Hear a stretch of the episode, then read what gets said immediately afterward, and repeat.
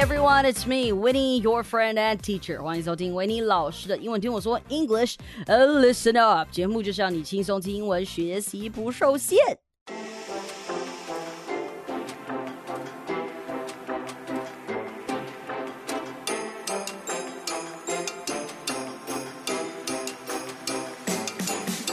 Ah, Christmas, that wonderful time of the year filled with joy and parties with friends. Santa is coming to town. Jesus is celebrating his birthday. Yes, very nice. We do it every year. 圣诞节又到了，Merry Christmas, everybody！今年的你怎么过呢？我是和我的朋友们聚在一起，一起打个电动，弹弹吉他，唱唱歌，喝喝小米酒。 我不是原住民，我只是觉得小米酒很好喝。虽然圣诞节应该要喝 eggnog 或是 mulled wine，但是呢，小米酒比较好喝。Now we would have a little potluck party where everyone brings a dish and just enjoy the feast together. But then again, we were too lazy, so um, we used Uber Eats instead. And yes, these are all your typical Christmas activities. And I believe you guys are probably already getting sick and tired of the stories about Santa and Jesus. 不过耶稣我老大，圣诞节还是不能 少了他了。但是今天我们不讲老公公的故事，我们也不说耶稣诞生的故事。要看的话呢，我附上我们教会的儿童节、儿童的那个不是儿童节啦，圣诞节的儿童剧给你看，你自己看，OK？那今天我要讲的一个传说，是一位叫做 Krampus 的恶灵。Yes, he is a Christmas devil. Now, are you ready for the story? Ooh, I know I am, and I'm getting goosebumps. So let's begin the story. The story of Krampus, the Christmas devil. You better be good and watch out for the devil Krampus.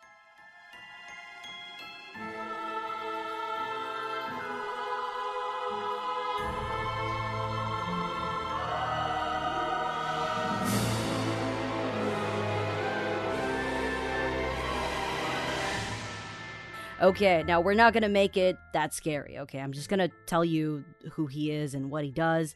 I don't have time this year for another 中秋节故事 type of storytelling episode, but still, this Krampus dude is lesser known to the eastern part of the world, so better to learn about this creep that drags children to hell. Now, Krampus is a half goat, half demon, horrific beast who literally beats people into being nice and not naughty. 要知道他的故事，我们就先来看看他长什么样子。首先，请你 Google Krampus，K R A M P U S，好了吗？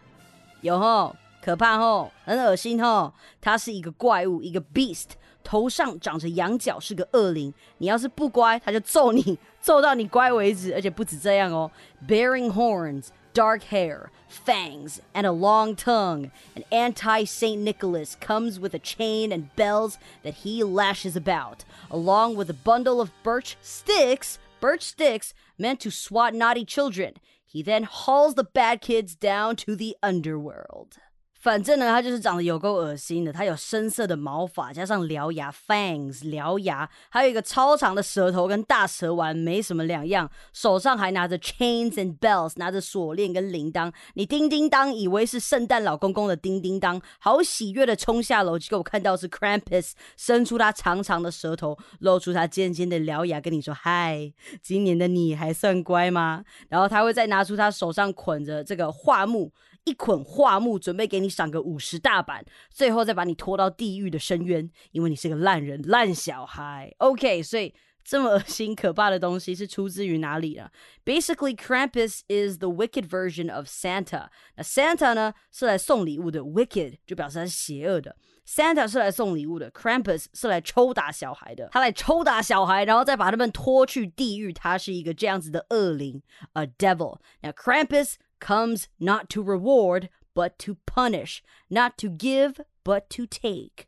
Krampus 是流传在阿尔卑斯山地区的民间传说。So the Krampus is a horned, now this word is very hard to pronounce, okay, anthropomorphic figure in central and eastern alpine folklore who, during the Christmas season, scares children who have misbehaved. 反正呢，他就会在圣诞季节吓小孩啦，就是吓一些不乖的小孩，你屁孩，他就会吓你。So the name Krampus comes from the word 呃、uh, comes from the German word krampen，应该这个德文应该不是这样念，或者是 krampen，I don't know。这个反正这个字呢，它的意思是抓，那或者是在英文呢，in English is claw。claw 就是爪子的意思。Krampus 的妈妈，我们来看一下他们家他们的家人好不好？Krampus 的妈妈是谁呢？来头可不小，叫做 Hell H E L。OK，这个一听就很不妙。首先呢，hell 跟不妙有押韵，然后 hell 跟 hell 念起来根本一模一样，h e l 跟 h e l l 一模一样样。So yes，非常的不妙。那在北欧神话里呢，in Norse uh, mythology, Hel is the daughter of Loki and Angerboda. I'm butchering it，我不知道正确的念法怎么念，因为毕竟这应该是什么德文之类的。But yes，就是索尔的弟弟洛基 Loki，他和他的情妇 Angerboda 所生下来的。OK，那这个家庭图呢，是不是有点复杂？那让我再说一遍，我们先从阿公阿妈开始讲起哦。来，我们的主角 Krampus 的阿公是邪神 Loki。讲到邪神，突然让我想起。火云邪神，我记得有一次我去校园演出的时候，我们剧团的 crew 准备要开车进一间校门，我忘记那学校在哪，好像在台中某一间学校，然后那个警卫就长得很像火云邪神，然后我们整车的人就笑烂。但这不是重点，我偏题了。我再讲一遍，我们的主角 Krampus 的阿公是邪神 Loki，阿妈呢是 Angerboda。她是 Loki 的情妇，她是冰霜女巨人。然后呢，他们两位阿公阿妈生下了 Krampus 的妈妈 Hell H E L。那 Hel 呢有一个称号叫做死之女王，是北欧神话中管理冥界的死亡女神哦。那为什么她会去当死亡女神呢？因为她急白，她干了坏事，结果被 Thor 还有 Loki 的爸爸 Odin 奥丁。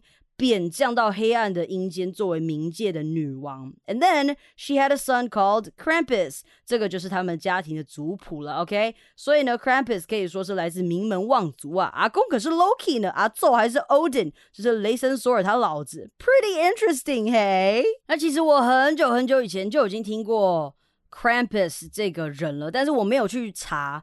就是说，哎，他到底是来自什么样的一个地方？他的家庭是怎么样的一个状况？哈，没有没有认识过这个恶灵。不过查了就发现，其实还蛮有趣的。That's pretty interesting. Now it's quite obvious why Krampus is fucked up. I mean, his entire family is filled with fucked up people. No wonder why he a devil. 那我们台湾的朋友们呢，也许对希腊的神话比较熟悉一点，对北欧神话 Norse mythology 可能就不太熟悉了。不过我必须说，北欧神话也是挺有趣的，就是一些比较不一样的观点啦。嗯。两个看的是比较不一样的事情。But okay, so the story of Krampus, of course, doesn't just end here. The legend is part of a centuries old Christmas tradition in Germany, where Christmas celebrations begin in early December. 所以在呃德国呢，他们的这个传统啊，他们的庆祝圣诞节会比较早开始。According to this article that I'm referencing, Krampus purportedly shows up in towns the night uh, on the night of December 5th，它会在十二月五号的晚上，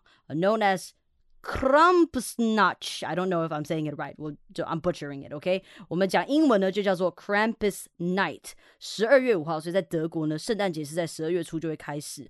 然后在十二月五号的这个时候，就是我们恶灵 Krampus 上场的时候了。According to the legend or folklore, children would leave a shoe or a boot out on the night of December 5th. Then they would check their boots and shoes the day after, on December 6th, which is Nikolaustag 乱念的，OK, or Saint Nicholas Day. 我们还是看英文好了，我真的不知道这些德文怎么念。They will see if it contains either presents or a rod. Presents are for kids with good behavior. It's a reward. Now, if you are a bad kid, and if you get a rod, you about to get your ass whooped by Krampus。所以十二月五号呢，孩子们会把一只鞋子或者一个靴子摆在门外。那在隔天十二月六号呢，Saint Nicholas Day，他们就会去看鞋子里面是是礼物还是一根棍子。那如果你拿到棍子的话，Congratulations，你准备被 Krampus 痛扁一顿，然后再被他拖去地狱来趟冒险之旅。回不回得来呢？这个我就不知道了哦。Now, of course, there is another version of the story saying that uh, Santa and Krampus actually work together. Now, that's fucked up.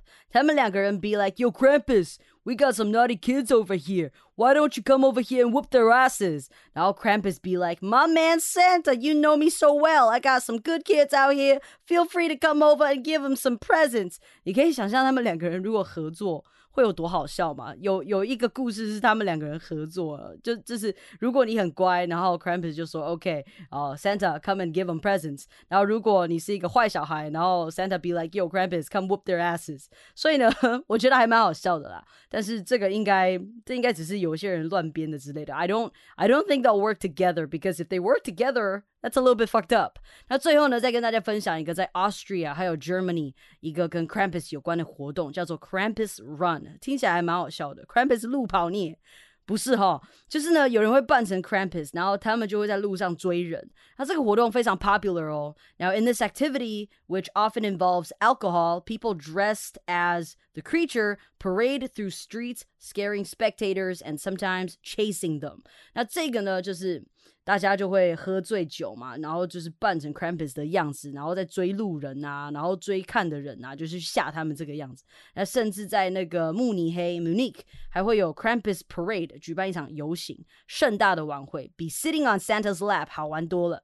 不过呢，也有人说，因为他们这个样子把 Krampus 搞得太商业化，he kind of lost his edge a little，就是因为他常常出现呢，就变成一个好像吉祥物的感觉，就觉得这个传说失去它的魔力了。I don't know, man. I think the festive events sound kind of dope. I would love to be in one of those Krampus runs.